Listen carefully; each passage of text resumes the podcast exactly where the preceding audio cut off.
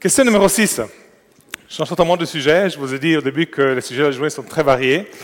Euh, on s'est posé la question euh, du euh, changement climatique. Et puis on s'est dit, et si le climat dans les Alpes dérapait complètement? Font accélérer des glaciers et autres phénomènes du genre? Et alors on a demandé à Martine Robeté, climatologue que vous connaissez tous, d'explorer un peu ce scénario. Et on devrait avoir des images pour ça.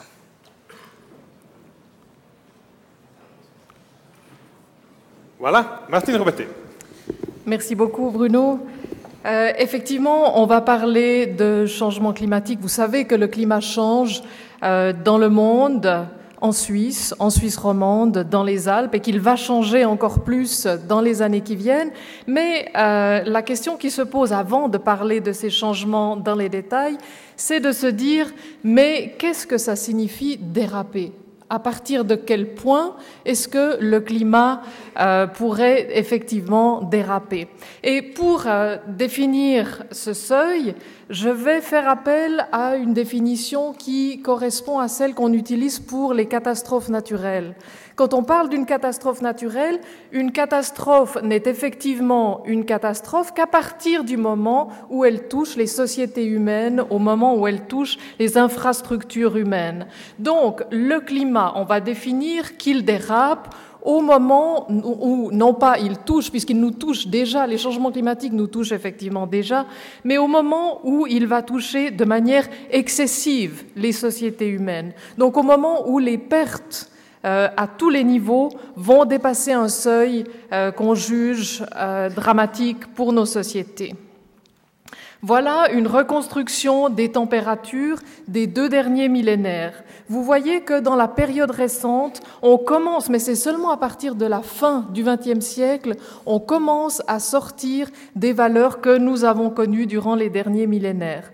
Durant les deux derniers millénaires, les variations ont atteint quelques dixièmes de degrés, pas davantage, entre les périodes chaudes et les périodes froides. Et on sait qu'en Europe, ces périodes chaudes et froides ont déjà eu des conséquences très différentes sur nos sociétés. Aujourd'hui, on ne va plus changer de quelques dixièmes de degrés, mais de plusieurs degrés. Donc on change, on change d'air, on change d'ordre de grandeur. Voilà ce qui est prévu ou différentes possibilités, on va dire, pour le 21e siècle. La euh, courbe la plus basse, elle n'est déjà plus possible. C'est une situation qui nous montre les températures que nous aurions eues si nous avions cessé totalement d'émettre des gaz à effet de serre en l'an 2000. Ça n'a pas été le cas, vous le savez. Nous serons beaucoup plus proches de la courbe en rouge, telle que nous partons maintenant, même au-delà, euh, si nous continuons avec le mode de vie actuel, qui nous est tout à fait possible. Juste une petite parenthèse ici pour vous montrer combien la qualité des modélisations climatiques s'est améliorée depuis le début de ces travaux, depuis 1990. En une quinzaine, une vingtaine d'années, la qualité, parce que la puissance des ordinateurs tellement, a tellement augmenté, on a pu améliorer énormément la qualité aussi de nos modèles. Donc beaucoup de reproches qu'on pouvait faire il y a 10, il y a 15 ans ne peuvent plus être faits à la qualité de, de nos pronostics aujourd'hui.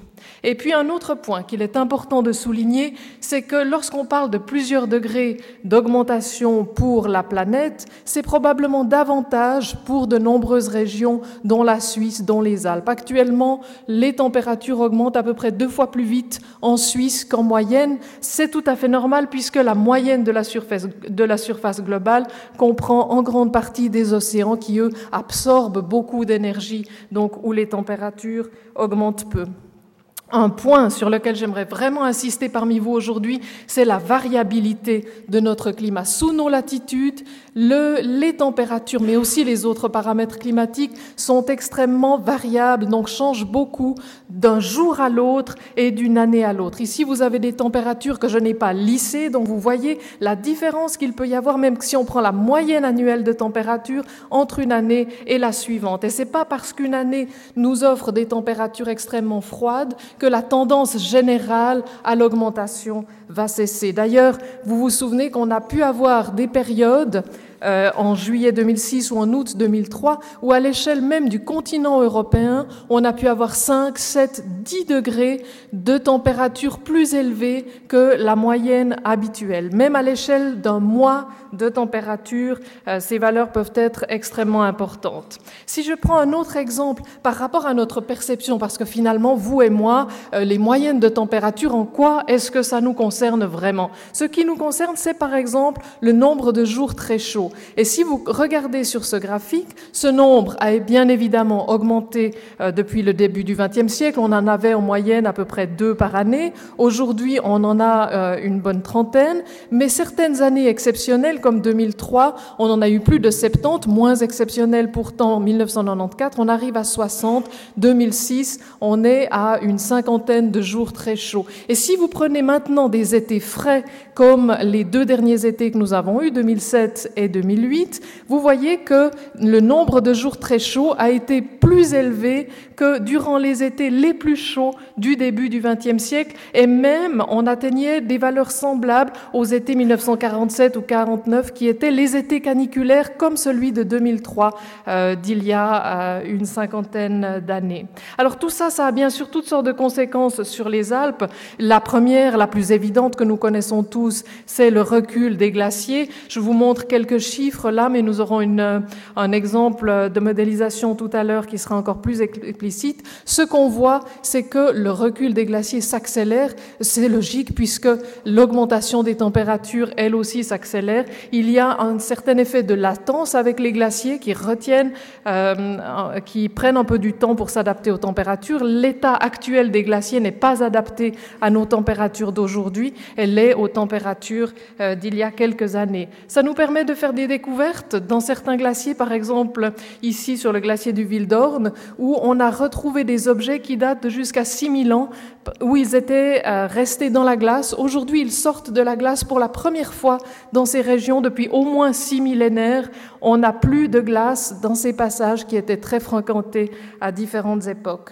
D'autres conséquences plus graves, c'est la formation de lacs euh, au moment du recul euh, des glaciers.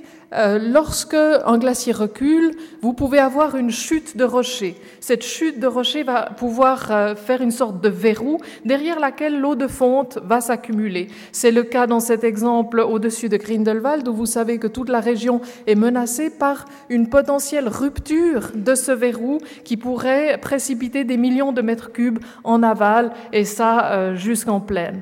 Donc ça c'est le genre de phénomène qu'on va retrouver de plus en plus souvent. C'est pas totalement nouveau, ça partie euh, de, la vie des Alpes, mais c'est quelque chose qui se passe maintenant et qui va se passer de plus en plus à un rythme qui était inconnu auparavant. Et puis il y a une autre sorte de glace qu'on trouve aussi dans les Alpes, c'est ce qu'on appelle en français le pergélisol ou le permafrost. C'est la glace qui retient le matériel solide. Cette glace fond, elle aussi, bien souvent sans connaissance, sans conséquence, quelquefois euh, quelques chutes de rochers, mais il arrive qu'on ait de très fortes précipitations sur des éboulis qui ont dégelé, et alors on se trouve dans ce type de situation qu'on a connue à Martigny à la fin juillet 2006, où vous avez une lave torrentielle qui peut faire euh, des dégâts énormes. D'autres conséquences de ces augmentations de température, ça va être sur la végétation, avec des modifications qui peuvent être, qui peuvent être importantes.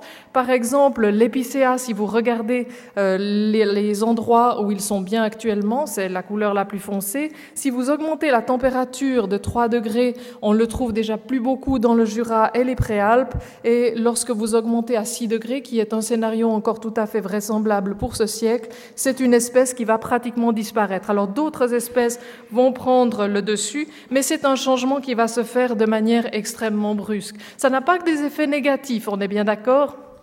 Par exemple, vous aurez remarqué que le vin est toujours meilleur euh, en Suisse. C'est pas dû seulement au changement climatique, on est bien d'accord, mais ça a un effet, plutôt favorable, euh, mis à part certains, certains bémols qui peuvent survenir. Et puis, lorsqu'on change les températures, on a aussi des changements au niveau des précipitations, de légers changements dans les quantités pour la Suisse Euh, on attend plutôt une diminution des précipitations estivales et une augmentation des précipitations hivernales, mais ça, ça a relativement peu d'impact. Vous savez qu'en Suisse, il pleut majoritairement en été. C'est surtout le cas au Tessin, mais en Suisse, mis à part euh, la toute petite région du Haut-Valais, on a beaucoup de précipitations estivales et on ne verra pas pratiquement cette, euh, cette diminution. Ce qu'on verra par contre, c'est les modifications dans les extrêmes. Davantage de précipitations intenses et de sécheresse, c'est surtout ça qui va concerner notre région. Alors ça, ça a des impacts, comme on l'a vu euh, avec l'incendie de Loège, par exemple, et puis surtout euh, au niveau des inondations, c'est ça qui va nous concerner énormément euh, dans, dans les années qui viennent. Inondations et puis lave torrentielle, lorsque on est en relief de montagne, c'est toujours ça qui est encore le plus gros problème. Alors qu'est-ce qu'on peut faire? J'ai pas le temps d'évoquer toutes les mesures qui peuvent être prises, mais une mesure essentielle, c'est redonner de l'espace au cours d'eau. C'est ce qu'on est en train d'entreprendre euh, pour le Rhône, par exemple. Ça va malheureusement prendre 30 ans, et 30 ans, ça risque de nous laisser encore beaucoup de situations problématiques. Euh, qu'est-ce qui va advenir de la neige ces prochaines années après le bel hiver euh, qu'on a eu? Intéressant de regarder les courbes. Au niveau de l'hémisphère nord, on voit déjà aujourd'hui une diminution très nette depuis les années 80 en tout cas. Pour ce qui est de la Suisse, la diminution est surtout marquée à basse altitude. Plus vous augmentez en altitude, moins l'impact de la température se fait sentir, donc moins vous assistez à une diminution de l'enneigement. Mais bien sûr, c'est un processus dont l'altitude va augmenter. Mais là, de nouveau, j'insiste, la question de la variabilité, la neige peut arriver en grande quantité lorsque vous ne l'attendez pas, et puis elle peut aussi manquer lorsque, justement, vous l'attendiez. Et c'est ça le problème, c'est plus la variabilité encore que la diminution à ce stade, sans oublier alors que le risque d'avalanche, lui, n'est en tout cas pas en diminution parce que cette variabilité continue à exister, même si on a dans l'ensemble une diminution. On va juste parler brièvement des impacts, euh, des effets, des choses qui se passent ailleurs que chez nous. Vous savez que le niveau de la mer augmente. Voilà, juste une petite parenthèse. Voilà comment, euh, si vous voulez faire de l'argent, voilà une bonne idée.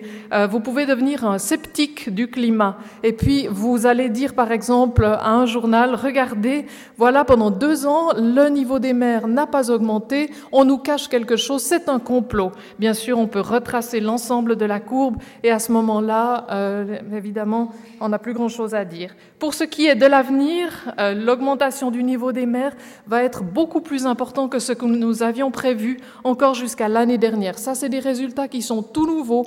On sait maintenant que l'augmentation du niveau des mers au cours du 21e siècle va atteindre 1 à 2 mètres et pas les 50 cm que nous avions prévus jusqu'à présent. Et cela est dû à la fonte beaucoup plus rapide qu'imaginé de toutes les calottes euh, et les calottes polaires. Alors bon, on fait face à cette augmentation du CO2, vous savez, euh, je n'ai pas besoin de vous donner beaucoup de détails là-dessus. Euh, par contre, dans ce qu'on peut faire à l'avenir, voilà une étude qui est intéressante où on a essayé de voir quelles seraient les températures si on arrête totalement les émissions de CO2, euh, soit aujourd'hui, bon ça c'est trop tard, c'est la courbe bleu clair, soit en 2050, c'est la courbe verte, soit euh, en 2100 et c'est la courbe violette. Et vous voyez qu'au niveau des températures, quel que soit le moment où on cesse ces émissions de gaz à effet de serre, on reste à des températures à peu près stables. Donc la question pour rester en dessous de notre seuil de 2 degrés, c'est qu'il faut qu'on arrive à arrêter nos émissions de gaz à effet de serre avant 2050. Alors, ça, c'est un scénario invraisemblable. On ne va pas continuer à émettre comme aujourd'hui jusqu'en décembre 2049 et puis cesser totalement les émissions en 2050. Donc, ce qu'on propose, qui paraît plus, euh, plus vraisemblable, c'est une diminution de l'ordre de 30% dans les pays développés. J'insiste, à l'intérieur des pays développés, l'effort des pays en développement doit venir en plus. Pour, 2000, pour 2020, une diminution de 30%, ce qui nous permet en 2050 une diminution de 80% dans les pays développés. On est d'accord, c'est un changement, ce sera un monde nouveau, c'est un nouveau monde, et ça dans 10 ans, dans 40 ans. Un énorme défi. On a dit tout à l'heure que la Suisse romande pouvait être leader, elle peut être leader pour la Suisse, peut-être qu'elle peut faire partie des leaders euh, pour le monde. Juste pour vous donner encore un dernier indice, euh, n'oubliez pas, quand on parle de changement climatique et de gaz à effet de serre, que la destruction de la forêt tropicale, la déforestation, vous avez l'exemple de Bornéo ici, la déforestation, c'est 25% des émissions de CO2 actuellement. Donc il y a des fausses solutions qui contribuent à la déforestation, comme tout ce qui est euh, agrocarburant, et ça, ça n'est pas une bonne solution, puisqu'au contraire, on émet encore davantage de gaz à effet de serre euh, que si l'on utilise du pétrole. Donc notre question de départ, le climat peut-il déraper? Il, peut effectivement déraper puisqu'on peut passer au-dessus de notre seuil et c'est même le plus vraisemblable avec toutes les conséquences directes et indirectes que cela implique. Donc je nous invite, pour éviter un maximum de conséquences dramatiques dans les Alpes, je nous invite juste à retrousser nos manches et à nous mettre au travail pour trouver des solutions. Je suis certaine qu'en Suisse, euh, nous en avons les moyens. Il me reste à vous remercier très sincèrement pour m'avoir écouté. Merci.